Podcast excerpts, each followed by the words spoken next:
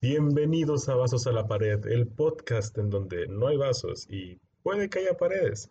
En este episodio hablaremos de nuestra amistad, cartillas de vacunación y cómo hacer amigos como adulto. Gracias por escuchar y disfruten el resto del episodio. Bienvenidos al tercer episodio de Vasos a la Pared. Yo soy Marcos Yo soy Satsmoon. y esta semana vamos a querer hablar de un tema muy importante en la vida adulta. Muy, muy, bueno, es muy importante a lo largo de toda la vida, pero creo que se vuelve un poco más difícil en la vida adulta. El tema es los amigos, las amistades. Amistades en general y en la vida adulta. sino las almas que van junto contigo en, en tu, en tu viaje astral. No, eso ya salió muy fumado. Pero bueno, Sí, tus acompañantes en este em, camino de la adultez. Exactamente. Tenemos, queremos hablar de este tema porque sentimos que en la transición de ser joven, niño, a ser adulto, este tema en específico se hace muy complicado, sobre todo si no estás en el mismo ámbito que tu carrera. O sea, si te, si te mudaste de ciudad, si te sientas en una nueva empresa, donde no conoces a nadie, etc., etc. Sí, yo creo que en general cualquier nuevo comienzo es difícil por eso mismo, por los amigos y las personas que no conoces. Exactamente. Pero siento que igual como joven, como niño, es inevitable hacer amigos, porque pues estás con huercos de tu edad todo el tiempo. Sí, ese es otro factor que además cuando sales al mundo laboral puede que llegues a un lugar en el que solo hay gente más grande que tú o solo hay gente más pequeña que tú y te encuentres con ciertas dificultades para hacer amigos. Entonces queremos empezar esto explicando nuestra historia de amistad, que ¿Cómo fue nos hicimos amigos? cómo dos personas tan incómodas lograron comunicarse. Y crear medio adulto semifuncional entre ellos. Algo que quería mencionar era un tweet de la Satsmoon que fue este Johnny hablaba y ahora tengo un podcast, ¿cómo le hice? Sí, soy, sí, soy completamente. Sí, es que un día estaba así en la nada y, y dije, no manches, Por ni hablo. Sí. ¿Cómo, o sea, cómo es que hablo media hora casi completa con Marcos de lo que sea y luego en la vida es tan difícil? así sucede. Pero bueno, entonces yo digo que, mira, nuestra amistad no inició el momento en que nos conocimos. No, solo nos conocimos. Solo nos conocíamos de nuestra existencia. Lo que sí fue el primer día, la junta de la carrera, este, donde te mostraban de que estos son los pasos, aquí vas a presentar el examen de inglés, que no sé qué, etc. Ujú. Y Ujú. yo ahí la conocí, ella no se acuerda. No, yo ni me acordaba hasta que me dijiste. Pero yo como queriendo hacer nuevos amigos, porque, ay, nuevo inicio, nuevo yo. Sí, Eh, aparte como ya les había dicho, Marcos es un poco menos raro socialmente que yo, entonces esta amistad obviamente empezó porque él me habló a mí. Lo intentamos. Es que en nuestra carrera yo no tenía ningún amigo de la prepa que se hubiera metido. De por sí es una carrera pequeña, pero en el caso de Diana sí tuvo de que ciertos compañeritos de la prepa que fue como que sí, estudiamos química. Sí, esa fue mi ventaja al entrar a la carrera que yo ya conocía. Igual eran muy poquitas, o sea, eran dos o tres personas máximo que ya conocía, pero pues ya te pone en cierta ventaja para hacer incluso más amigos. Totalmente. Entonces, este, ya conocí, conocí a Diana, le dije que su pluma, que no sé qué, me dijo que no era de ella y mm, me tiró al, al Lucas. Pero bueno. Sí, es que Marcos dijo, ay, qué bonita pluma, porque era una pluma fuente. Y yo le dije, ay, no es mía, yo también la, la estoy probando porque se me hizo interesante, pero es de mi amigo. Y este es una de esas personas que ya conocía de la prepa. Y, y así fue como empezamos a hablar. Exacto, de la nada, no sé por qué me empezó a decir marcoide loboide. Y yo lo acepté como algo de que, ok, es un bautizo, estoy Sí, entrando. que es mi bautizo, mi iniciación, me está invitando a su mundo, a ser parte de su existencia. Lo logré, somos amigos. Y justo después de eso, este, fue de que, ah, bueno, grupos de propedéuticos y no tocamos juntos. Y luego, bueno, grupos de carrera ya, de que del primer semestre y no tocamos juntos, entonces.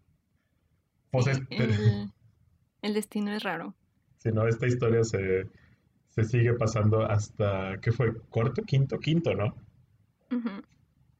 En quinto semestre ya solo éramos un grupo porque somos siete Pero personas en la quiero carrera. decir algo de eso de los apodos. Ah, sí, explícame por qué, Marco, ese lo voy a ver. No, o sea, es que la verdad yo tampoco sé por qué. Solo. es que mira, sé que es porque a Pablo ya le decía Pabloide Loboide, pero tampoco sé por qué a él le empecé a decir así. Bueno, creo que. Tengo una idea. Creo que estábamos en el club de química y escuché la palabra ovoide y dije, wow, me gusta esa palabra. Pero bueno, eso es totalmente aparte. Lo que quería decir respecto a esto es que también así he hecho bastantes amigos de que em, diciendo algún apodo extraño o, o así. Y es, de hecho, una de las características que me dijeron en, en el papelito que te llenan en la graduación tus compañeros de que, ay, es amigable y así. Me pusieron de que pone apodos chidos y, y pues sí. Es que viendo todas las, o sea, del- de nuestra carrera, los compañeros, sí les pusiste apodos que se hicieron su nombre. Sí. Por tu culpa empecé a decir carnal. Ah, es cierto. Eso- pero eso pasa normal cuando haces amigos, se te pegan palabras o les pegas palabras. Tú me pegaste, ¿cómo era? Ufas trufas. Sí. Ufas trufas o ufes trufes, porque luego lo adaptamos. Sí, no, evoluciona. Es como los nombres de las mascotas, que empieza de que, ay, se llama de que Ser Barxalot, ah, no, se llama Baxi, ah, no, se llama de que Mion. Sí, suele pasar. Y luego ya resulta que tienen como tres nombres diferentes. Sí, no, ya no sabes cómo se llama, pero así funciona. Eh, pero entonces, siguiendo con esta historia de amistad, ah, fue en quinto semestre cuando llevamos cuántica, que somos los éramos los únicos locos de nuestra generación, de nuestro salón, No, que llevamos de no. que, No éramos los únicos, también estaba Hardcore y César. bueno, Hardcore, sí cierto, Hardcore y César. Es que solo me acuerdo de otros compañeros de generaciones abajo, pero sí éramos bien poquitos, entonces yo no estaba con ninguno de mi grupito de amigos que hice de primero a cuarto semestre. Y me acordé de Diana y fue como que, pues Diana, Diana, ha habido un contacto. Es chida, me puso un apodo. en propedéuticos, esto es genial. ¿Hace cuánto era? Hace dos años, ¿no? Sí, ¿no? Más, sí, dos años. Sí, Parece que es demasiado, pero no. sí, pero para ese entonces yo sí le hablaba bastante a Hardcore y a César, que son de hecho de mis mejores amigos, pero pues son pareja, entonces igual, a pesar de que es de esas parejas que no te hacen sentir raro cuando estás con ellos, aún así quieres como que darle su espacio y todo, entonces yo igual estaba buscando más amigos porque pues tampoco quería estar pegada a ellos todo el tiempo. Sí, fue el caso de un lugar nuevo, un momento nuevo, de que no conozco a nadie bien. Entonces nos juntamos, nos unimos y una característica que fue muy, muy importante en esta, en estos primeros días de amistad fue que la clase era a las 9 de la mañana, Era a las 8, ¿no? a las 8 de la mañana, lo más temprano que tenido una clase nunca. Y ese profe amaba el café. Yo amaba esa clase porque esa clase era básicamente levantarte e ir a discutir problemas de física que jamás vas a entender del todo con cafecito. Es lo que piensa la gente que hacen los científicos todo el día. Y pues sí, Y un pues, poco es lo pues que es hacen. verdad, ¿no? Sí, Entonces- entonces, como ese profe amaba el café, nos daba chance de que, ay, son las 8 de la mañana, vayan por su cafecito y ahorita vuelven. Entonces, nosotros íbamos hasta otra facultad por café porque el café de nuestra facultad estaba horrible. Y gracias a que yo tiemblo mucho, me hice más amiga de Marcos. ¿Por qué Marcos? Por alguna razón, Diana no puede caminar con cosas en general. Eh, No, sí puedo caminar con cosas, pero no con cosas líquidas porque se me tiran. Entonces mi trabajo era, llevaba los dos vasitos de café yo, iba caminando yo sin tirar nada y Diana nada más estaba al lado mío, eh, platicándome. Existiendo. Sí, O a veces comprábamos más cosas y pues yo las cargaba, pero Marcos era su trabajo, llevar los líquidos para que no se me tiraran. es que, es que es toda una ciencia del balance y el balance interno y todo eso, entonces, nah. Sí, no tengo nada de balance por eso. Entonces, eso nos, eso nos, nos unió, nos juntó. Y siento que de ahí en adelante ha sido este cuesta arriba, o sea, de que los siguientes semestres de que no, pues estar de que en el estar en equipos juntos, llevar las mismas materias, este, todo eso típico.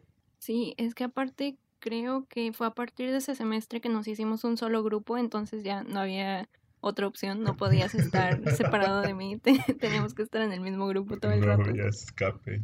Y, y nos aceptamos, porque aparte también en las demás materias como que las otras personas las otras personas, perdón, hablaban de su de su otra materia que llevaban y Marcos y yo era así como que pues sí, el viernes cuántica.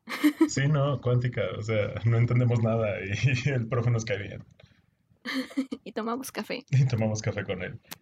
Aparte, me acuerdo que ese profe nos daba también otra materia, aparte de cuántica nos daba termo, entonces nos poníamos a platicar más con él porque ya lo conocíamos más en la otra clase. Entonces, así nos hicimos, nos fuimos haciendo más amigos. Sí, fue la, fue la necesidad y fue el estar ahí. Estuvo, fue, fue interesante.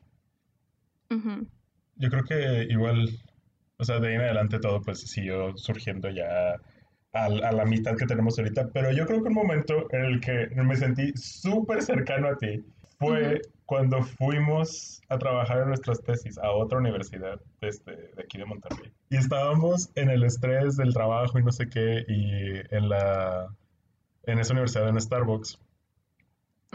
Y su... O sea, no había captado de Sí, que no, de qué habla ¿eh? cuando hemos ido a otra universidad. Es información sí, confidencial. No, este, entonces estábamos, fuimos a, al Starbucks de ahí, compramos nuestro café, no sé qué, y en eso volteo.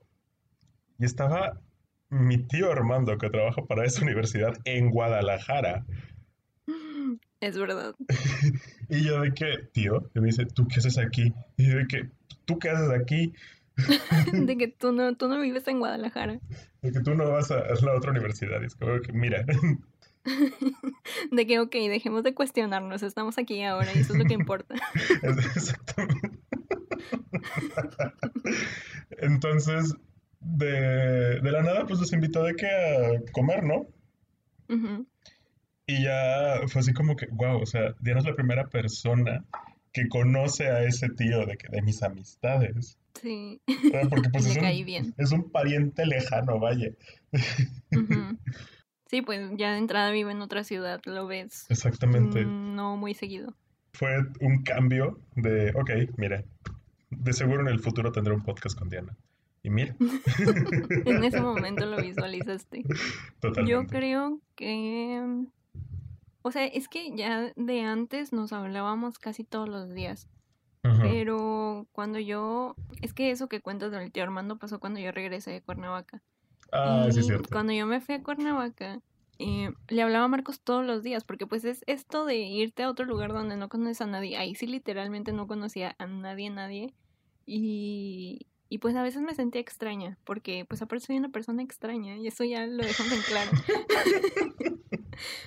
Y pues Marcos me marcaba todos los días de que te voy a marcar en la mañana o a veces yo le decía de que no me voy a ocupar, yo te marco en la noche o así, pero hablábamos todos los días, entonces eso me ayudó bastante y creo que también nos unió más.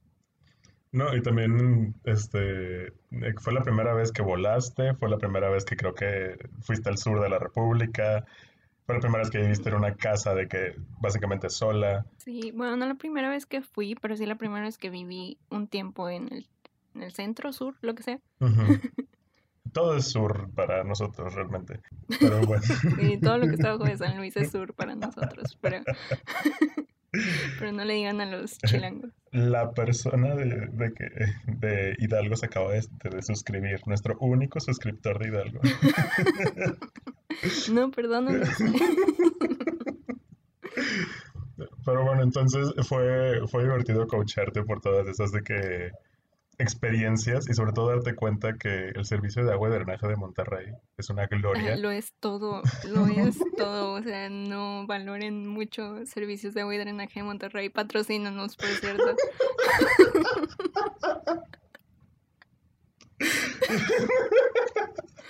Sí, no, es que la verdad, algo que, bueno, es que para todo esto, la casa en la que yo me quedé en Cuernavaca, era de una amiga de Marcos. Bueno, no era de ella, pero ella estaba rentando ahí y no iba a estar en ese tiempo, entonces me prestó su cuarto.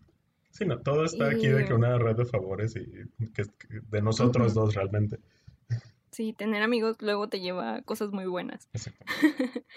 Pero ella ya me había dicho de que, porque ella es de acá, entonces me había dicho, no, es que en Monterrey nos tienen bien mimados. Para tener agua en esa casa tienes que esperar a que se llene la cisterna, que se llena de que solo tres días a la semana, y luego tienes que subir el agua al tinaco y luego ya esperar a que baje a toda la casa. Y yo, ¿qué?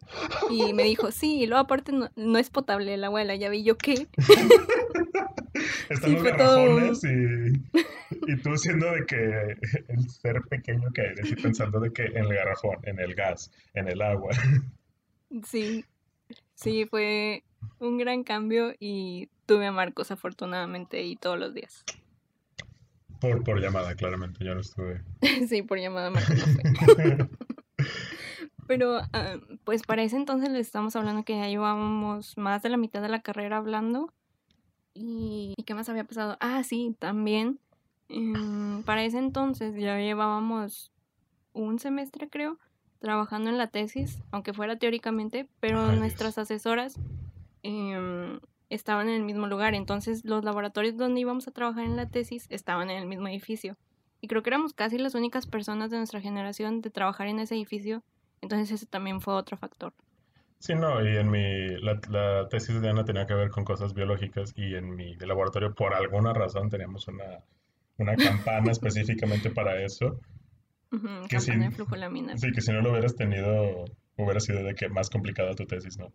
Si tú no hubieras sido mi amigo, mi tesis hubiera valido queso, porque, o sea, Marcos a veces era de que puedes llegar más temprano para abrir tu laboratorio porque mi experimento se tiene que hacer de que ya a las 7 de la mañana. El de que, ok, todo dormido, pero llegaba. Entonces, es una amistad muy profunda que nos ha unido a niveles que no les puedo explicar. Sí, no, o sea, mi tesis también hubiera valido si no me hubieras prestado las planchas de calentamiento. O sea, era así como que es que necesito llegar de que a hacer esta reacción en este preciso instante, porque si no la hago no voy a poder hacer las tres en el día y no me van a salir, etc, etc, todo el... Sí, era un, una simbiosis muy profunda. Totalmente, pero sí, y desde... Sí, creo que en quinto semestre fue como que el inicio y de ahí simplemente ha sido de que apoyo mutuo, que eso es lo que se basa en todas las amistades. Apóyense los unos a los otros. No, no solo es apoyo, yo creo, yo creo que también es comunicación y entendimiento. Bueno, lo principal que yo creo que tienes que considerar para para saber si quieres que alguien sea tu amigo realmente o quieres que permanezca en tu vida, yo creo que son mm, como que los valores o las cosas en las que ellos creen. Por ejemplo, para mí es muy importante la empatía y Marcos también es un ser muy empático. Entonces, ese también es una de las cosas que yo dije de que, o sea, quiero que esta persona sea mi amigo. Y, y pues esas cosas son importantes al escoger amigos. traduciendo esto a lo que les queremos decir de cómo hacer amigos en la vida adulta, es, siento que principalmente es eso, buscar gente que, con la que puedan congeniar y que tengan realidades en común. O sea, no vas a ser amigo de alguien, de un ser random que acabas de conocer de que en la calle. usualmente de que la gente hace amigos de que en, por amigos en común, por el trabajo, por el estudio que está haciendo, por el equipo de fútbol que le sigue, etc, etc. Entonces, siento que el chiste es realidades en común y valores en común, claramente. Que algo muy importante es la comprensión, o sea, entender que la otra persona, eh, pues puede que ya esté más ocupada, tenga más responsabilidades o así, y que no porque ya no se hablen todos los días significa que ya no son amigos. Es verdad, no siento que también por iniciar este podcast nuestra amistad siento que cambió porque activamente no nos contamos tantas cosas para poder decirlas en el podcast o para de que no perder este como que factor de nuestra amistad. Sí, no, o sea, tuvimos un gran cambio porque en décimo semestre éramos este, uña y mugre, nos ganamos ese macanazo, de hecho. sí. Eso eh, de noveno, creo, pero sí. Pero básicamente, o sea, trabajábamos en el mismo lugar, teníamos obviamente las mismas clases, este, recogía a Diana en un punto para irnos al trabajo y luego nos íbamos juntos a la, a la facultad. Sí, entonces también las horas que teníamos libres de que en lo que salíamos del trabajo y entrábamos a clases, pues estábamos juntos todo el rato. Entonces el gran cambio de, ah, espera, ya no trabajo, ah, espera, de que ya se acabó clases en línea, ah, espera. Ajá, entonces ya es como que nos ha pegado eso de, pues, en primera ya no nos vemos todo, ya no nos vemos. O sea, por- porque pandemia, o sea, ya no nos vemos para nada. Em, y pues de eso se deriva que ya no hablemos todo. Bueno, creo que hay días que sí hablamos todos los días, pero pues hay veces en las que no, que pasa, no sé, cuatro días sin hablar o lo que sea. Sí, no, o sea, saber que de repente estoy tranquilamente, no sé, ya a punto de dormir o lo que sea, y nada más Sats me manda stickers de gatitos llorando y es como que, ah, es que no hablamos en todo el día, no manches. Sí, o de repente Marcos me llama en la, en la madrugada y duramos de que hablando, no sé, una hora y sientes que pasan 15 minutos. Que es otra de las ventajas, que podemos hablar por horas cuando volvemos a hablar. No, sí, exacto. O sea, es lo, es lo bonito de esto, es lo bonito también del podcast, que sacamos el tema y lo seguimos y lo seguimos y lo seguimos. Y seguimos hablando. Exacto. Pero sí, entonces para traducirlo a esto a su vida adulta, siento que lo importante es encontrar a...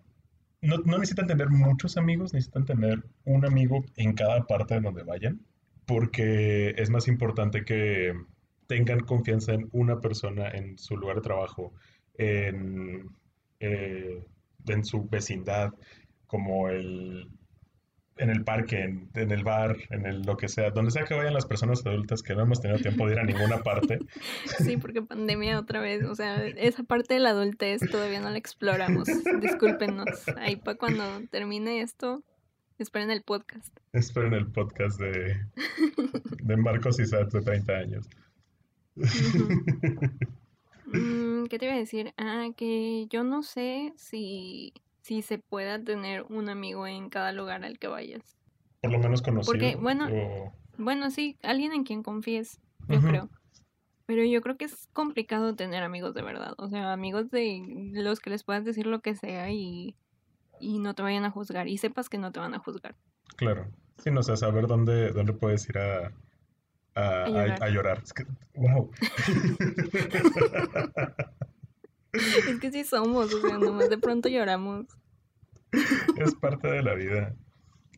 Liverpool, patrocinados. Eh, Y algo, algo que me ha ayudado a mí a identificar, mm, pues, quiénes son mis amigos realmente es, em, como soy una persona socialmente extraña, em, cualquier interacción me desgasta bastante. O sea, es como que solo quiero llegar a mi casa y dormir porque eso acabó con toda mi energía. Pero cuando estoy con mis amigos, son personas con las que me siento bien, con las que quiero aún hablar más y, y así, personas que en lugar de desgastarte incluso te hacen, no sé, recargarte de energía o lo que sea. Bueno, es una forma de decirlo, pero sí, sentirte mejor. Eso es lo que a mí me ha ayudado a saber quiénes son mis amigos y quiénes no tanto. sí, no, totalmente. O sea, te tengan, tengan presente quiénes son las personas que, con las que pueden estar horas Ujú. Y quiénes no. Para saber a quién le vas a marcar cuando tu jefe te regañe y estés llorando. Estoy seguro que tan pronto me contraten en algún lugar. eh, Bolsa de Trabajo de Monterrey, por favor, contrátame. Eh, Patrocinas. Bueno, no, no nos patrocines, no, es contrátanos. Contrátanos, por favor. Sí, no, tan pronto el primer día estoy seguro que te va a marcar desde el baño de que, Diana, no entiendo nada, ¿qué está pasando? Sí, un WhatsApp o lo que sea, pero yo voy a hacer así como que, a ver, mira, te está pidiendo, ¿eh? el señor te está tratando de decir esto, lo que tú tienes que hacer es esto. Tienes que abrir ah. Excel y luego abrir Google y, y poner tutorial Excel. Sí, honestamente, Excel es todo lo que necesitas. ¿Qué más tienes que decir sobre la amistad, Marcos? Sobre la amistad, no quería mencionar, o sea, yo siento que ya hablamos lo suficiente, eh, pero ¿Nunca es quería, suficiente de la amistad? yo sé, pero es que quería contar dos anécdotas que me pasaron en esta cuarentena que me dan mucha risa. ¿Qué te pasó en la cuarentena? La primera, creo que el sábado pasado, hace una semana más o menos, No sé ni qué día soy, pero ok. yo sé, mi, este, me dije, me dijeron de que pues voy a regar. Y voy a regar tranquilamente, yo así súper contento porque pues me encanta regar. Eh, y luego voy, piso la manguera y luego la manguera se mueve. Y yo, ¿qué? Y no era la manguera, era una serpiente. Ah, creo que sí nos contaste de eso. Pero es que no manches. Sí, sí los conté. No, nos habías contado de un panal. Ah, también tengo un este, de avispas. Hay sí, Marcos tantas tiene toda la cosas. jungla ahí en su, en su jardín.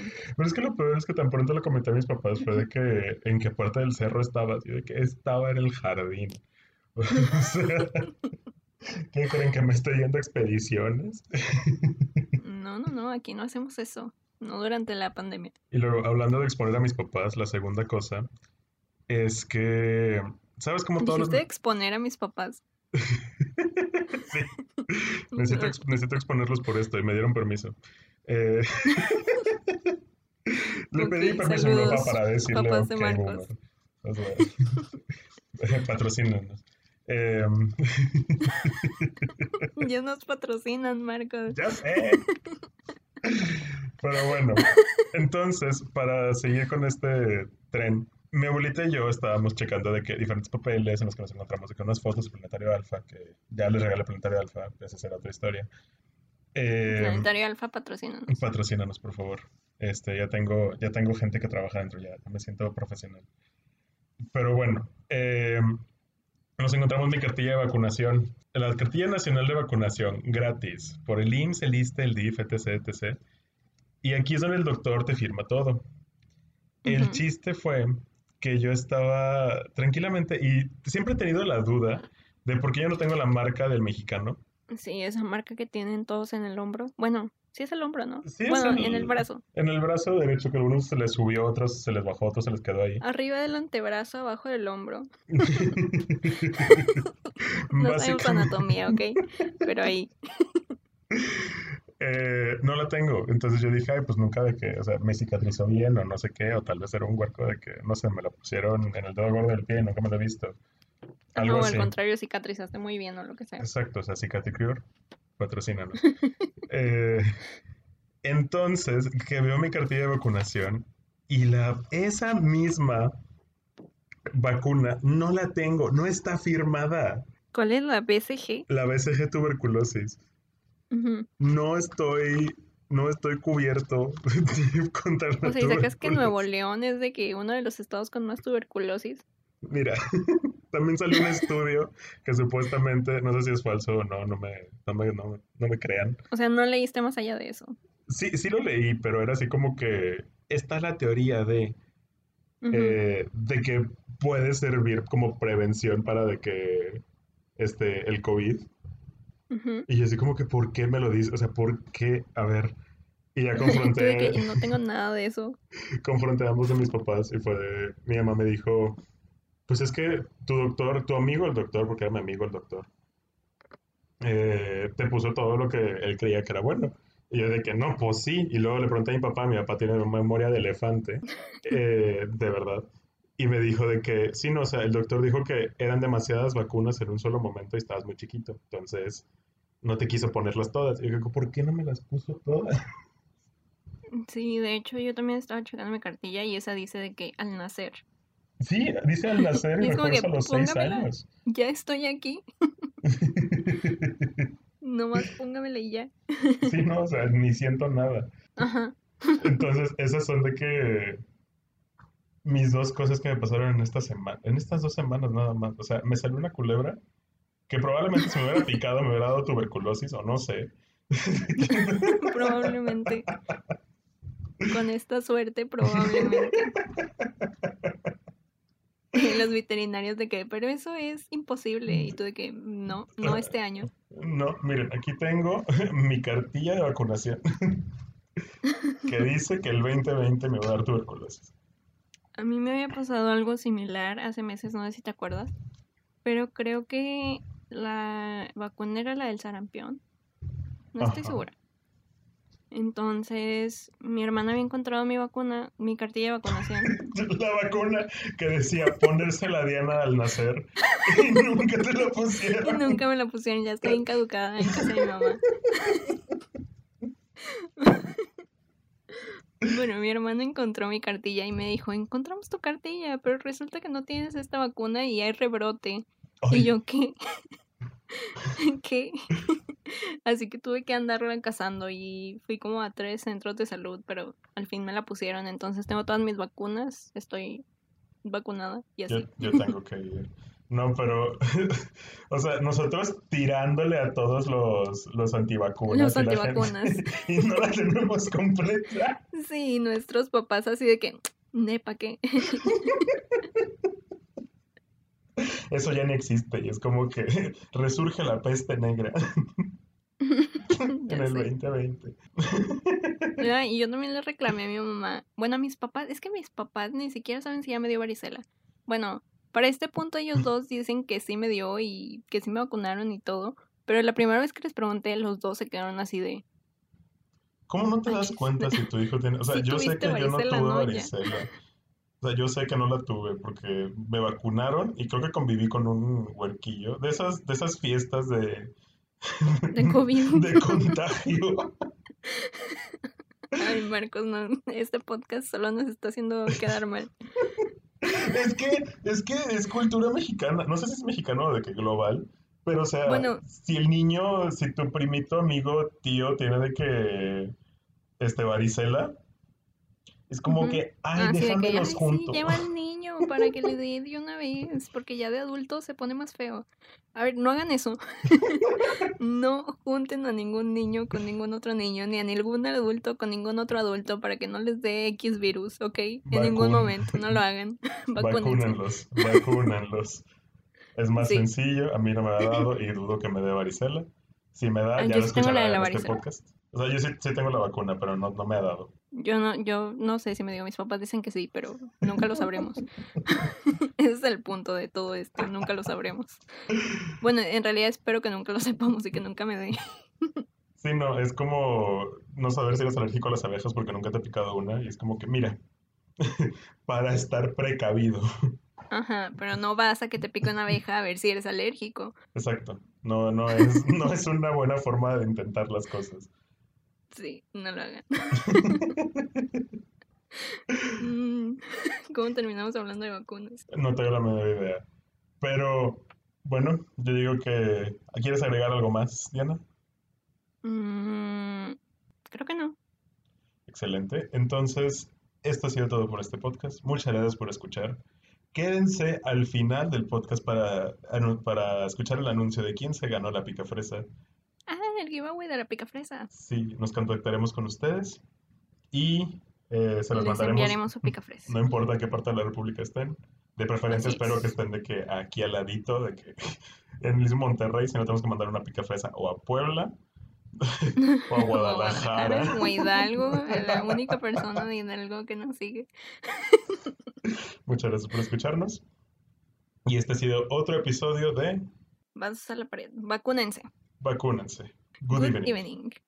Estos son los saludos de esta semana. Gracias por apoyarnos comentando nuestro video.